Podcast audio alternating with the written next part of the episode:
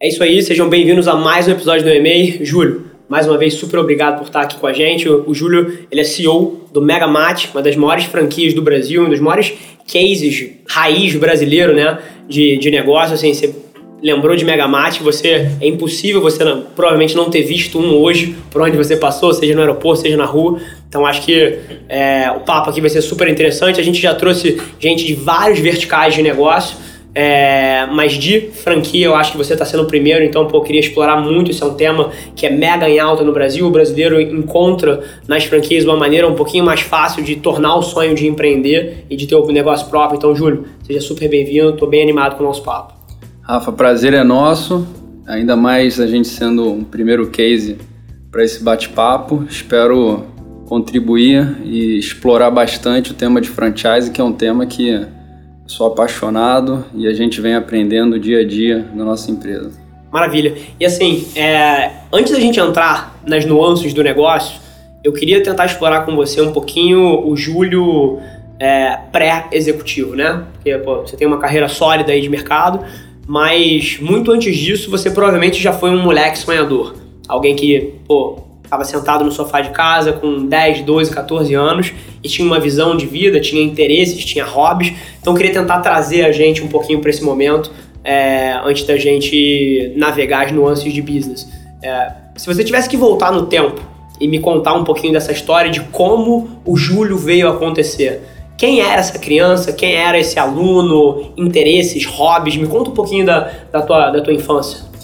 Cara, o Júlio é ele foi um cara que na infância e entrando na adolescência sempre teve uma visão um pouco precoce de negócio. Né? Eu quando eu tinha 14 anos eu começava a fuxicar em computador e comecei a botar anúnciozinho no condomínio para vender serviço de CorelDRAW. Genial. Falecido Corel falecido Corel, que eu nem sei se ele já realmente está falecido, porque agora eu estou um pouco fora, né? Mas o ponto foi que eu vi uma oportunidade dentro desse serviço de expandir o meu business. E aí foi quando eu comecei a consertar também computador. E cara, foi um, um dos primeiros aprendizados. Quantos anos é, a gente tá falando? Pô, 14 anos, estou com 38. Legal. A gente tem uma, umas duas décadas aí. Mas quando eu comecei a entrar nesse negócio, cara, de querer ganhar meu dinheiro próprio, eu destruí muitos computadores, cara. E, e ali eu vi a importância, que eu levo até hoje, de você mergulhar no negócio, mas antes ter certeza que você pode devolver, fazer uma entrega interessante para o teu cliente. Perfeito. E, e aí depois, cara, eu aprofundei muito é, uma veia mais jurídica, eu sou advogado formado. É, é, até dentro do mundo jurídico eu comecei a expandir para o franchise, eu fui um, um, um estagiário na Oi, depois eu virei um assistente jurídico, um advogado, e foi quando eu cheguei em um momento e falei, cara, quero abrir meu próprio negócio esse empreendedorismo também não veio sozinho. Eu tenho meu pai, né? É, sempre foi um empreendedor e eu aprendi muito com ele. E esse passo de abrir o escritório é, me botou no mundo empresarial com uma formação mais para o franchise, mais para os negócios, mais para business, mais para as empresas. E foi interessante que, cara, eu abri o escritório eu tinha 26 anos, né? E minha primeira estratégia foi deixar minha barba crescer porque eu ia falar com os executivos. Parecer que era um pouquinho mais velho. Para parecer um pouquinho mais velho, para gerar alguma credibilidade. Então, o empreendedorismo, eu acredito que ele, ele é um desafio constante, cara. Mas eu costumo dizer que toda mensagem que você recebe em todas as fases da tua vida, você tem que receber isso para te engrandecer, para te empoderar. Porque não é sempre que você vai ter um coaching, não é sempre que você vai ter um bom chefe, não é sempre que você vai ter um amigo para te empoderar. Então, é, desenvolver mecanismos que você se auto-empodere, eu acho que é um passo, cara, que você é, busca ser espelho na vida das pessoas, né? E antes de eu abrir esse meu escritório, quando eu estava na Oi, o meu, o meu chefe, quando eu comuniquei para ele, eu falei, cara, vou seguir o meu rumo. Porra, Júlio, que isso, não sei o que. O que, que você vai fazer? Eu falei, falei para ele, vou abrir meu escritório. E aí ele falou assim para mim, cara, porra, mas você é um moleque ainda, recém-formado. Quem você acha que vai contratar o teu serviço? Quem você acha que você vai gerar credibilidade? E aí eu falei para ele, cara, você me deu, acho que o maior incentivo da minha vida. Perfeito. E a gente abriu o escritório com um amigo, ficamos 11 anos com esse escritório, chegamos a ter 200 clientes. Foi quando eu fiz a passagem né, desses meus clientes para ingressar realmente na Megamate. Genial, e assim, é, é curioso porque eu me relaciono com vários pontos da sua história. Eu também não sou a gente nasceu em outra época, essa é a verdade, né? Na, assim, você é um, pouco mais velho que eu, mas mesmo assim, na minha época e na sua, isso é mais verdade ainda, a gente não passava pela vida com um sonho assim, eu vou ser empreendedor. Acho que essa palavra nem existia, essa é a verdade, assim. Ninguém chamava empreendedorismo de empreendedorismo, não estava hypado ainda. Então, da mesma forma que você, eu também não cresci com a aspiração de ter um negócio próprio, apesar de ter referências referências na minha família que, que podiam me puxar para essa direção. Eu também fiz primeiro uma carreira em outros lugares. E acho que isso vem muito de, de teste, né? Pô, queria entender o mundo, queria ver, validar certas coisas. É, e mais uma vez também muito novo, assumir grandes responsabilidades, então também ressoa com, comigo estar sentado numa mesa com, a, com, uma desconfiança extrema da contraparte se eu tinha credibilidade para estar ali uhum. sentado. Então, eu acho genial você ter, ter compartilhado isso com a gente. E agora já fazendo um pouquinho a transição para a Megamate. Você está lá há quanto tempo? Cara, eu, como eu te falei, eu tinha minha formação é, jurídica, então eu comecei como diretor jurídico. E a Megamate, ela, na época, ela era uma empresa muito familiar, né? E até 2000 2013 eu desenvolvi como diretor jurídico da empresa e fui convidado é, para assumir esse posto de direção executiva depois que uma das sócias ela teve uma doença grave e teve que se afastar do comando. Teve essa transição onde eu não fui preparado em nenhum momento para assumir. Né? É porque não é uma mudança tão óbvia assim, né? Apesar do seu interesse por business, por negócios, com certeza não é uma mudança óbvia. Exatamente, não era óbvia, mas eu tinha muita vontade, né?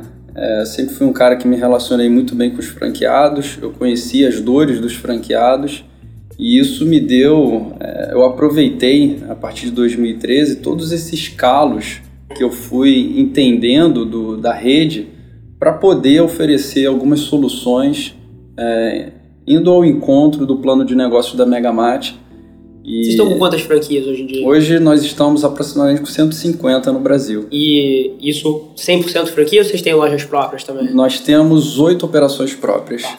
Essas operações elas funcionam para testes, para calibrar um pouquinho mais as nossas estratégias para os franqueados. Que interessante. Então, basicamente é um pode pensar quase como um laboratório de inovação para depois você fazer o rollout para todo mundo. Exatamente, Rafael. É a gente chama de é, laboratório de consumo, né, Perfeito. cara? É, um dos nossos pilares do alicerce da Megamate é fundamente antes para experimentar depois. A partir do momento que você entra no franchising, não é mais só a sua visão, é a visão de uma coletividade de pessoas que acreditaram no teu negócio para também ter o sucesso delas. E você experimentar alguma coisa antes de botar para o mercado é fundamental. Então você, como franqueador, é, a minha, a nossa estratégia na Megamate é realmente experimentar é, dentro de um fluxograma, dentro de é, várias vertentes, de vários públicos, para depois sim ir pro, pro franqueado. Genial, e, e assim, isso ressoa pra caramba, inclusive, com o que a gente faz aqui dentro é, essa cultura de experimentação, validação, essa cabeça de você pensar em MVPs, começa pequeno, testa, valida, entende a hipótese, otimiza e depois toca isso grande, a gente leva isso no mesmo, no, na mesma vibe. Na mesma vibe, vamos colocar assim. Nada que a gente aqui faz para os nossos clientes, a gente não tentou antes na gente. Então, é, existe uma dicotomia no mercado de marketing e publicidade que é assim, pô, eu crio campanhas, eu faço conteúdo, eu trabalho tanto craft quanto content, mas eu não faço nada disso para mim, tá? Eu, eu faço para os outros. Então, a gente aqui dentro tem a mesma cabeça que você, então, pô, super bacana validar isso mais uma vez, que é a gente testa tudo primeiro em mim, na minha marca, na marca da agência, e depois faz o rollout. E eu, obviamente, sei os benefícios disso. Mas eu queria que você discorresse um pouquinho nessa linha. O que, que você acha que uma cultura de experimentação dessa, cabeça de MVP, começa pequeno, valida hipótese, itera, muda e depois implementa, o que, que isso cria na sua cabeça de benefício para a Megamat em contraste a uma empresa que eventualmente não pensa dessa forma, já quer começar grande, já quer começar é, megalomaníaco? Como é que você enxerga isso? Cara, eu enxergo que antes de você pensar no resultado, você tem que botar no centro as pessoas. A gente é uma franqueadora que tem profissionais dentro da franqueadora, que tem franqueados na ponta e que temos consumidores comprando os nossos produtos. A partir do momento em que eu opto em atender um cliente como eu gostaria que ele fosse atendido, eu já começo errado. Hoje, com essa transformação digital, a gente precisa atender clientes da forma como ele gostaria de ser atendido. E para você atingir essa excelência, só botando pessoas no centro. É, as tuas decisões, é, os teus objetivos precisam ter plataformas conectadas para que você possa realmente ter um ecossistema que gere valor para quem está envolvido na tua marca. Então, eu acredito que é, o primeiro passo da Megamate, e a gente é, vai ao encontro dessa transformação, essa quarta revolução que a gente está passando, é de colher dados e sermos mais assertivos, engrandecendo o nosso plano de negócio e deixando os nossos consumidores cada vez mais satisfeitos, encantados com a nossa entrega. Genial, inclusive assim, a gente estava falando aqui meio em off, coisa que vocês não sabem, por exemplo, só para você ter noção de quão na frente, eventualmente, a Megamate já está, que é um projeto super ambicioso. Eles têm um podcast. Assim, a maioria das marcas não tem nenhum podcast. Eles têm um podcast pros franqueados, onde eles compartilham insights, melhores práticas de gestão. É, e aí, sempre pensando um pouquinho por essa ótica de, pô, começar pelas pessoas, começar pelo problema que elas têm para entregar o que elas precisam. De onde nasceu essa iniciativa do podcast interno? Cara, essa iniciativa é, ela vem através de fortalecimento de comunicação.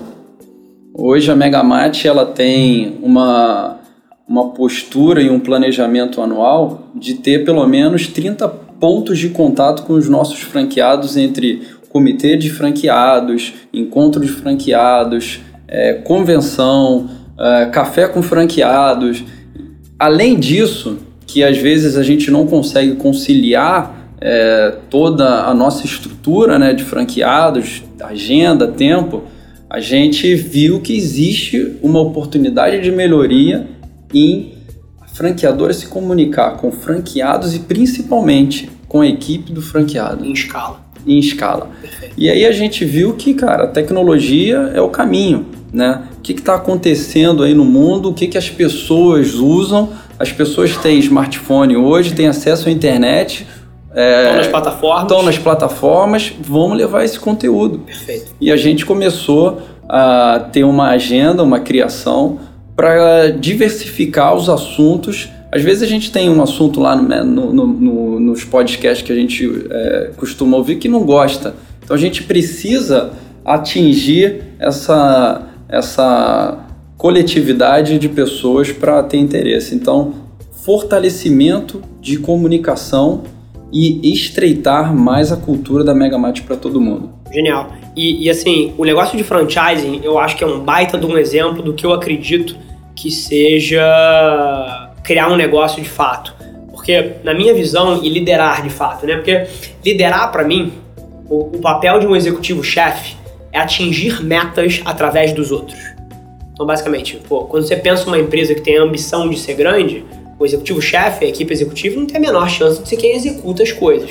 Eles precisam alcançar pô, metas de crescimento, metas de satisfação, metas de índice de qualidade, metas de rentabilidade da, da empresa, margem, etc., através das suas equipes.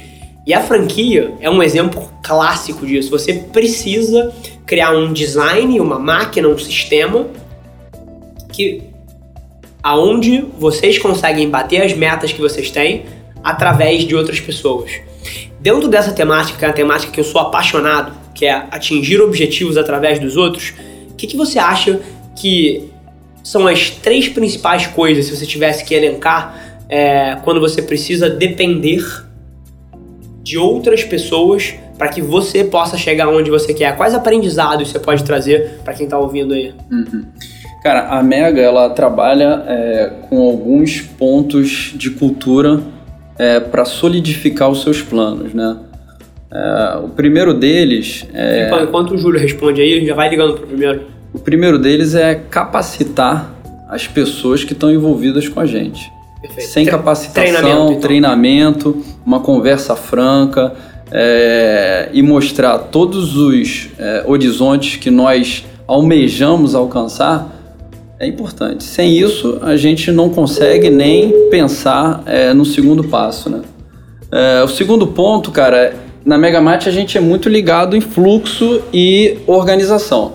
A, processos. Em processos. Há dois anos a gente tem é, a ISO 9001, que é um certificado super importante. Nós somos uma das cinco, seis franqueadores do Brasil a ter essa certificação dentro do franchise e que nos dá total amplitude do que cada um deve fazer, como fazer e até quando entregar. Né? E o terceiro ponto, eu acredito, Rafa, é acompanhamento, cara. A gente gosta muito de conversar com as pessoas. A gente não tem uma política top-down, a gente não tem uma política é, de resultado extremo ao ponto de deixar a pessoa também com crise de burnout ou estressada no dia a dia. Então, o acompanhamento serve para alinhar, é, calibrar o ponto que você se encontra e o ponto que você tem que se deslocar para entregar e entregar com boa qualidade, né? Então, basicamente, tem alguém na linha aqui, Filipão? É. Show. Então, basicamente, depois a gente volta, se Beleza. de treinamento, metodologia, processo e ter uma cultura de ouvir. Exatamente. Depois a gente explora um pouquinho mais. Fala, você está ao vivo no e-mail com, comigo e com o Júlio Monteiro. Fala teu nome e de onde você está falando. Fala, Rafa. Meu nome é Duda. Eu estou falando de Itajaí, Santa Catarina. Fala, Duda. Seja super bem-vindo, cara. É... Me diz um, me dá um pouquinho do contexto do que, que você está, assim, a versão de 15 segundos, do que, que você está metendo a mão, é, o que, que você está tentando construir, depois solta a tua pergunta pra gente. Certo. Rafa, cara, é o seguinte, hoje eu trabalho com duas áreas. Eu tenho minha área é, principal, que é em aulas de inglês particular, e eu estou desenvolvendo a minha parte de mentoria e desenvolvimento de qualidade de vida, saúde e bem-estar. Tá? Hoje, então, assim, eu estou na dúvida, porque hoje, para eu desenvolver essa minha área na internet de inglês particular, aulas online, conteúdo para Instagram, é muito mais fácil criar conteúdo, desenvolver o meu trabalho. Eu já domino a área, gravar vídeos, é tudo mais fácil para mim. E o outro, essa outra área, que é uma área que eu amo, eu amo falar muito mais do que dar as aulas de inglês, é uma coisa que me exige muito mais, mais trabalho, mais criatividade. É mais difícil criar o conteúdo e mais difícil eu alcançar as pessoas. Aí hoje eu tô quase quebrado, né? E eu tô tentando descobrir o que, o que eu faço, se eu devo largar um pouco, dar um foco pro inglês, desenvolver alguma coisa na internet, ou continuar desenvolvendo o meu business de saúde e bem-estar em paralelo e focar em dar as aulas, mas não desenvolver na internet e focar a internet para saúde e bem-estar. Bacana, cara. Eu vou, vou pegar essa primeiro aqui, depois o, depois o Júlio entra rasgando aí com o ponto de vista dele. Cara, na minha visão, você tem uma, uma situação de. que é o seguinte: você tem alguma coisa rodando que funciona para você, que são aulas de inglês, e você tem uma coisa que é o que você aspira a fazer, que é o que pô, mais te encanta, mais faz você vibrar, que é essa parte de desenvolvimento e bem-estar. É isso? Isso, isso mesmo. Maravilha. Você tá num clássico problema, cara, de equilibrar o curto prazo e o longo prazo. Qualquer empresa passa por isso e você nada mais é do que uma eu presa, né? Você é um negócio de uma pessoa só. Então, a questão para você é, e eu sou muito pragmático em relação a isso, eu acho que eu posso até conectar um pouquinho com a minha história. Eu nunca procuro dar um passo maior que a minha perna. É, eu pulo na água na hora que eu sei que eu não vou me afogar.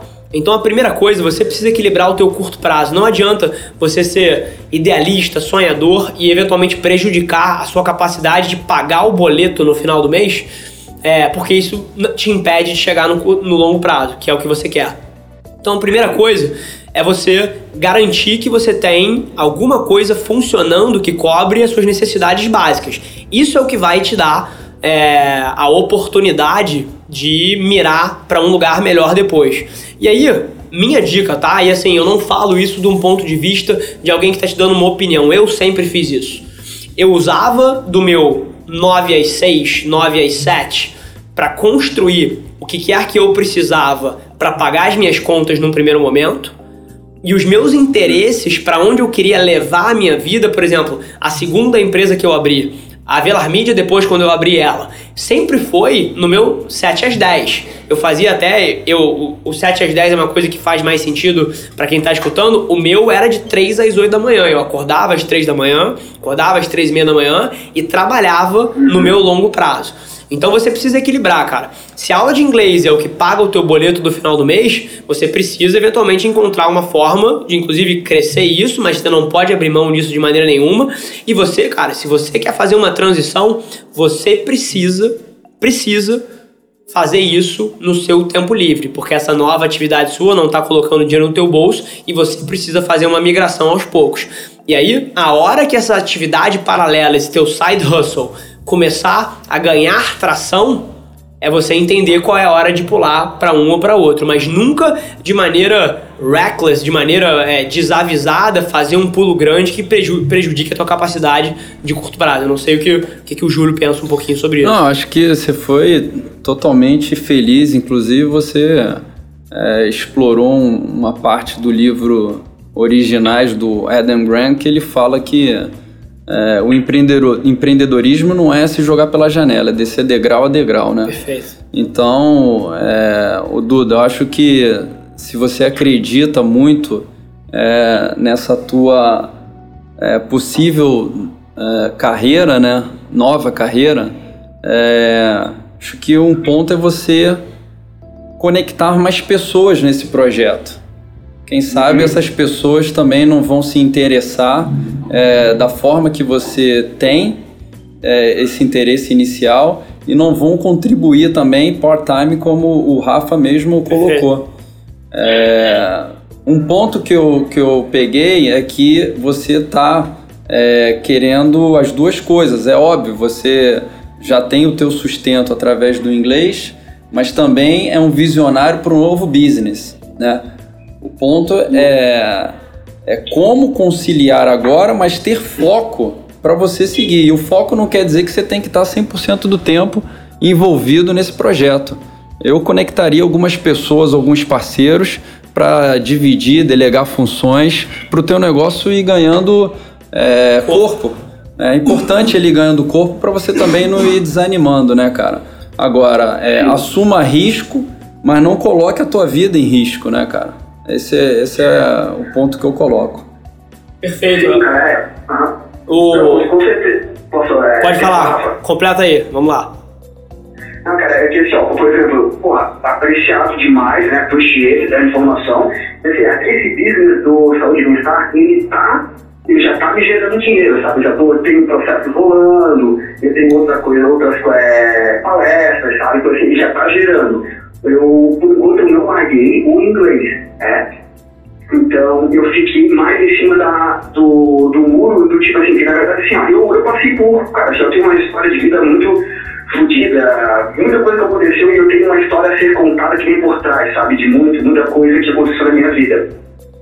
E por isso que isso me prende demais a essa, esse propósito da saúde e bem-estar. E daí eu tava muito em cima do muro, tipo, eu largava isso e desenvolvia todo o business pro inglês e falava indiretamente nos stories, conversando com os meus alunos, aquela coisa toda. Ou, e que era mais fácil para mim de desenvolver o conteúdo pro inglês, né? Dentro de uma salinha simples, a gente faz uma porrada de vídeo e grava curso de inglês. Mas, ou eu ia pro outro, né? Mas, porra, já clareou demais a minha cabeça aqui. Nossa Senhora. Legal, cara. E assim, se o o seu chamado de vida é o outro, Sim, você já respondeu a sua própria pergunta. Você só precisa encontrar uma forma de, como, como o Júlio colocou, indo nessa direção degrau a degrau. E você falou aí de conteúdo, eu lembrei de um pedaço da sua pergunta, só pra gente complementar aqui. É, uhum. Se você tá com dificuldade de produzir conteúdo nessa tua outra parte, é porque provavelmente você tá criando um gargalo para você na etapa de criação. E no estágio que você tá, Cara, você deveria estar tá documentando o que você faz no teu dia a dia, ao invés de estar tá obcecado em pensar o vídeo perfeito, em qual é o tema que você vai falar. Cara, documenta o seu dia a dia. Toda vez que você estiver fazendo alguma coisa, falando alguma coisa, tá indo dar uma palestra dessa que você falou, tá indo dar um curso, tá indo, pô, atender alguém, o que quer que seja, cara, documenta isso. Para de criar e começa a documentar o seu dia a dia nessa direção, que eu acho que a tua criatividade vai florescer aí.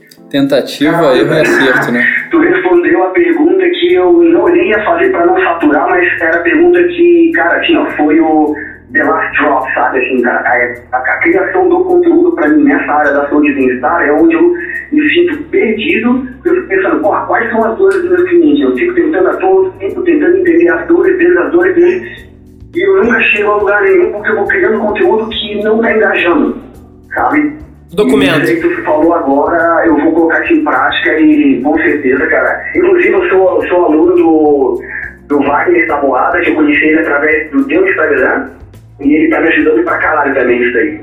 Genial, cara. Boa sorte. Vai com tudo. Valeu, Duda. Obrigado, Rafa. Obrigado, Júlio. Valeu, cara. Boa sorte. Valeu, obrigado. Abraço. É, é muito curioso essa, essa dinâmica, né? E é pessoa jovem, pô, não sei quantos anos o Júlio tem, mas com certeza é jovem é, eu acredito que elas sofrem de duas coisas. E são duas dinâmicas válidas, tá? Mas não deixam de gerar complexidade na escolha. A primeira é opções. Então, pô, tem opções diferentes e tem dúvida de qual caminho seguir. E o segundo é medo de errar. Então, pô, ele claramente tem um medo que alguma dessas não dê certo. Nos grandes passos que você deu na tua vida, por eventualmente sair da Oi e abrir um escritório próprio, sair do escritório próprio, pô, é, passar a sua carteira para alguém e assumir uma posição dentro de uma corporação. Depois, sair da esfera jurídica e se tornar o principal executivo de uma empresa muito grande. Então, como é que foram sem, como é que você lida com essa tomada de decisão? Cara, eu lido com a vontade de crescer, cara. Eu acho que quanto maior o desafio, sempre foi a minha vontade de crescer. Eu sempre busquei é, focar na entrega, no resultado e pessoas felizes no que eu estou fazendo. Então isso é um motivador, cara. Como você falou agora aí com o Duda, né? Documenta tudo. É, registrar é, todos os teus erros e tomar esses erros como exercícios para você se preparar para a tua vida profissional e pessoal, acho que isso é um grande documento que você tem para desenvolver os teus negócios, né? Então, essa é a linha que eu sempre é, me encorajei para movimentar os meus negócios, para é, tentar dividir conteúdo com o meu time, é, aprender com eles, né? Eu acho que quando você tem uma postura de um espírito de busca, cara, as coisas elas vão se encaixando, cara. Perfeito. E, você estava batendo um pouco nos três pilares é, de alguém que quer atingir meta através dos outros, né? Você falou de treinamento, você falou de ouvir e você falou de processos. É, eu acredito que todos eles são fundamentais, mas eu sou fascinado por ouvir.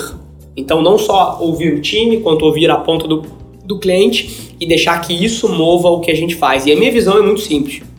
Basicamente, eu acredito que as pessoas que estão na ponta do meu negócio tem condição de entender os problemas da operação, os problemas do cliente, muito melhor do que eu, que sou um executivo e estou numa sala de reunião. É... Quando você disse ouvir, de que maneira você, isso se traduz no dia a dia lá do Megamate? Como é que você incorpora? Porque bacana que é sentar e conversar com as pessoas, mas como é que você incorpora isso na estratégia? Cara, a gente incorpora com alguns programas, cara. Porque para ouvir é, essa nossa rede, né, rede de pessoas, não rede de negócio, você precisa ter é, algumas formas para você realmente extrair a informação. Então a Megamate ela tem programa de visita a lojas através dos gestores que estão executando dentro do escritório, que o primeiro passo e o último é ouvir. A gente ouve é, o que o franqueado tem de dor, as contribuições dele, e depois a gente traz para casa é, essas informações, bota em projeto e a gente tenta viabilizar o que é possível, o que, que não é possível. A gente tem ponto de contato através de survey, é uma cultura nossa sempre mandar survey pós-inauguração, pós-campanha, é, como está o atendimento da nossa consultoria de negócios, se está gerando resultado. A gente convida o cara, a gente gosta muito de relacionamento, cara. Então, é, chamar o cara não só é, é trabalhar com WhatsApp, né? Como um diretor meu diz, o WhatsApp não tem sobrancelha, né, cara? Então não dá para você também criar relacionamento somente através do WhatsApp. Sim. Então, olho no olho, é, o nosso laboratório de consumo é um outro ponto de contato que a gente extrai informação, cara, e ouvir e executar, né, cara? Perfeito. Tem alguém na linha aqui, Filipão? Fala aí, você tá ao vivo no EMA comigo e com o Júlio Monteiro. Fala teu nome e de onde você tá falando. Fala, Rafa. Fala, Júlio. Sou Matheus aqui de Barueri, São Paulo. Fala, Tudo bem, Matheus? Fala aí, Matheus. Seja bem-vindo, cara.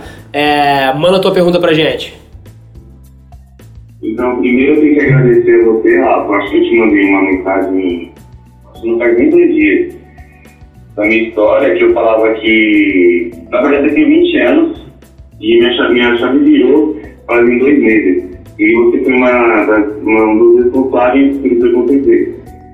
É, eu sempre vivi, eu sou de classe média baixa, então nunca tive. Nunca tive incentivo de, ah, você vai empreender, ah, você tem que fazer o que você gosta. Não, eu tenho que procurar uma profissão e, e é isso. E nesse mesmo tempo, é, depois que aconteceu algumas coisas, eu, eu realmente me descobri é, que eu realmente gostava de fazer, que sempre foi mexer com empreendedorismo, esse tipo de coisa. A minha pergunta para você é qual foi o momento da, da grande virada na vida, o momento que vocês descobriram que realmente gostavam de fazer e como se comportaram? Se puder também, depois eu queria fazer uma pergunta, porque eu comecei agora então tem também me inscrever algumas dúvidas também. Obrigado. Legal, Mate. Obrigado pelas palavras. Vou deixar, vou deixar o Júlio capitanear isso aí, eu agrego em cima, em cima da dele. Quando é que você descobriu que você queria seguir por esse caminho? Como é que foi esse tomado, tomada de processo? E como é que você lidou com as dúvidas? Então, é, Matheus, é, eu, eu já tomei algumas decisões na minha vida, né? De negócio. É, a primeira, como eu falei no início do programa, foi sair de uma grande empresa para ter o meu negócio próprio. Né? É, é, claro que é, se eu falasse que eu não tinha algum receio de dar algo errado, eu estaria é, não sendo sincero com você. Se eu falasse que eu arrisquei tudo, eu estaria aqui falando que eu estava colocando a minha risca em, em, no, no, tri, na, na, no trilho do, do trem, né? Perfeito. Então, cara, o que é, me moveu para dar esse meu primeiro passo, a minha primeira mudança de rumo, foi o que, que eu poderia melhorar do que eu aprendi na minha carreira. Né? Como eu estava numa, eu tava numa linha é, jurídica, prestando um serviço para uma empresa e para é, outro, outro, outros negócios envolvidos, eu vi que eu poderia prestar um serviço dentro de um nicho que ainda não era explorado, ou seja, eu tive a visão de ver um nicho que poderia crescer no Brasil, que era o franchise na época, e, e isso me movimentou, né? Movimentou ao ponto, como eu falei, a gente expandiu muito o escritório, é, essa veia do franchising também é, a gente trouxe à tona. Eu fui o primeiro presidente é, da comissão de, de franchise da OAB, ou seja, até no jurídico eu, eu trazia esse franchise para os negócios e, e é isso, cara. Essa acho que foi a minha. É o que me norteou a dar esse, esse, esse rumo para minha carreira profissional. Genial. O, a minha história é óbvio que passa, acho que todo empreendedor passa um pouco por esse, por esse dilema, mas no meu caso, é, eu basicamente, quando eu trabalhava lá atrás no banco de investimento, é, eu olhava para o meu perfil e olhava para as pessoas que estavam do meu lado e eu era muito inconformado, assim. Eu queria fazer as coisas mais rápido, eu queria ser capaz de guiar um pouquinho mais a, a, a o que eu estava fazendo. Eu pô, tinha outros interesses, queria explorar outros projetos e por várias vezes me sentia podado. Então isso era uma coisa que foi crescendo dentro de mim até o ponto de eu não conseguir mais avançar para onde eu queria por limitações da empresa. E aí eu pedi demissão. E aí fiquei oito meses desempregado, tentando ir para a área que eu queria, não conseguia. Acabei indo para a empresa da família que estava muito mal por um senso de propósito para tentar ajudar em casa. É, então eu, diferente da maioria das pessoas, eu nunca quis empreender. A minha decisão foi um pouco forçada de vida, assim, a vida me empurrou para um negócio da família que, mais uma vez, eu era super jovem, não, não considero isso empreendedorismo, eu fui entrar, pô, para ser uma engrenagem na empresa do meu padastro. Essa é a verdade. Ali dentro eu me, eu me descobri um intraempreendedor. E, pô, levei a empresa de 3 milhões para 31 milhões de faturamento e assim, é, fazendo coisas ali dentro. Mas eu não era o executivo chefe daquilo ali durante um bom tempo. Até me tornei de alguma forma depois mas ainda assim eu me sentia limitado e aquilo ali me incomodava. Apesar de eu ter sido responsável pelo negócio ter explodido e, e todas as iniciativas é, revolucionárias ali dentro que mudaram o futuro do negócio, fui eu que criei, eu ainda me sentia o número dois ali dentro. E aquele negócio me incomodava e eu, e eu até abri um, uma outra unidade de negócios, uma outra empresa ali dentro, que também deu super certo, como uma maneira de botar o meu pezinho mais para cima da liderança. E eu me lembro de falar pro Marcel, meu padrasto, assim: ó, eu vou começar esse negócio aqui e você não toca. Se você tiver ok com isso, eu abro. Se você não tiver, eu não abro. E ele falou: não vou mexer. Pô, já foi mais um passinho ali dentro. Mas mesmo assim, eu ainda sentia a necessidade de me testar no mundo. É muito diferente, muito diferente você ser o número um do que você ser o número dois. Assim, o nível de pressão, o nível de exigência, o nível de tudo é, é outra coisa. O número dois de uma empresa não tem ideia do que é você ser o número um. E assim como o Júlio falou, eu sempre procurei me colocar em situações que me evoluíssem como ser humano. Eu sou o tipo de pessoa que queima a ponte. Então, se eu quero passar por, um, por uma situação, se eu quero evoluir, me tornar um certo tipo de pessoa, eu queimo a ponte que está atrás de mim e eu me tiro algumas das alternativas para que eu possa me tornar aquela pessoa. Então, o meu momento clicando o empreendedorismo não veio de um vídeo é, que eu assisti, eu admirei alguém e eu falei, pô, eu quero ser parecido com essa pessoa, eu quero empreender. Eu fui construindo através de uma trajetória, na verdade, bem orgânica até. Pô, dentro de uma empresa, enxergando que eu não me enquadrava muito bem, que eu era uma merda de um funcionário, e aí, pô, depois como intraempreendedor, depois pegando um pouco mais de pista e amadurecendo essa ideia. Nunca teve um dia que me clicou e eu falei, é isso. Eu fui construindo isso e me tornando a pessoa que eu sou, como o Júlio falou, degrau a degrau. Boa. Maravilha? Maravilha. Fechado. É, cara, prazerzaço. Espero que a nossa experiência tenha contribuído um pouquinho para você aí. Valeu, Matheus. Valeu, valeu. Valeu, um abraço, cara. O...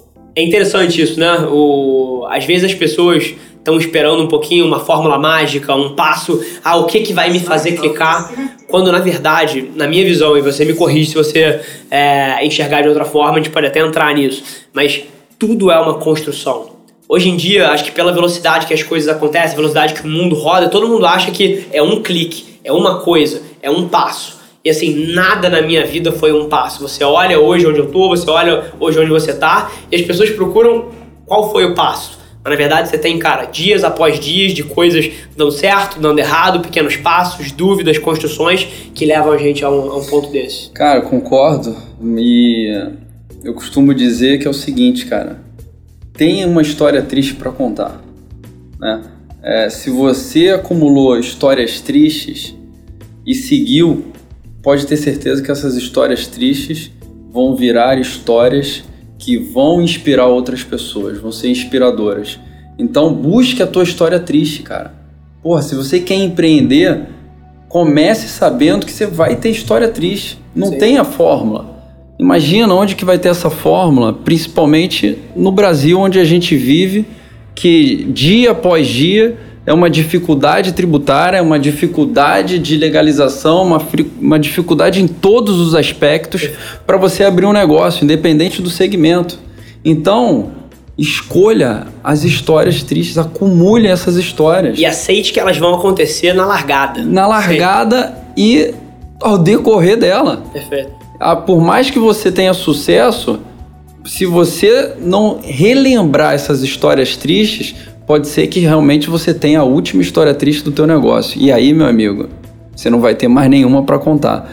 Então, busque sempre uma história triste e supere essa história, porque você seguindo isso você vai ser exemplo, vai ser inspiração para o teu time e para outras pessoas que também querem seguir. Perfeito, Júlio. Mais uma vez, super obrigado pela presença, cara. Bate-papo de altíssimo nível. Tenho certeza que todo mundo que está assistindo tirou um valor tremendo da nossa conversa aqui. É... Se, gente, se, você está assistindo isso aqui, seja no Spotify, seja no YouTube, seja no Deezer, SoundCloud, tira um print da tela, marca a gente. Se você quiser, se você está assistindo no YouTube e quiser a versão completa, vai nas plataformas de áudio. Juro, prazerzaço sentar contigo. É, me fala um pouquinho onde é que as pessoas podem acompanhar você um pouco mais, onde é que você tá, pode estar tá mais presente para as pessoas consumirem teu ponto de vista. Cara, a gente tem um canal da Megamate, né, que é no LinkedIn, também no Instagram. Eu tenho uma rede social que eu falo bem como CEO da Megamate, os projetos que a gente está é, tá desenvolvendo. Instagram ou LinkedIn? Os dois. Bacana. A gente usa os dois canais. É... O pessoal sobe o handle do, do Júlio aí pra galera pegar. Beleza. E, e é legal, cara, porque eu vejo que poucos diretores executivos estão expondo isso. Acho que a gente tem que se aproximar dessa galera. Perfeito. A proposta da rede social é, do meu perfil é me aproximar dessa, dessas pessoas que também querem empreender. Eu quero conhecer as dores dessas pessoas e aprender com o que, que eu posso também melhorar para a minha empresa. Então, é, são esses canais que a gente tem usado. Cara, queria te agradecer. É, fiquei bem surpreso aí pelo, pela forma, pela estrutura, pelo conteúdo. Porra, foi sensacional. Bate-papo nota 10, cara, de verdade. Obrigado aí. Obrigado aí. O... Vamos ver se a gente bate as agendas para uma próxima daqui a um Sem tempo para continuar esse papo e a gente se vê no próximo e-mail. Beleza.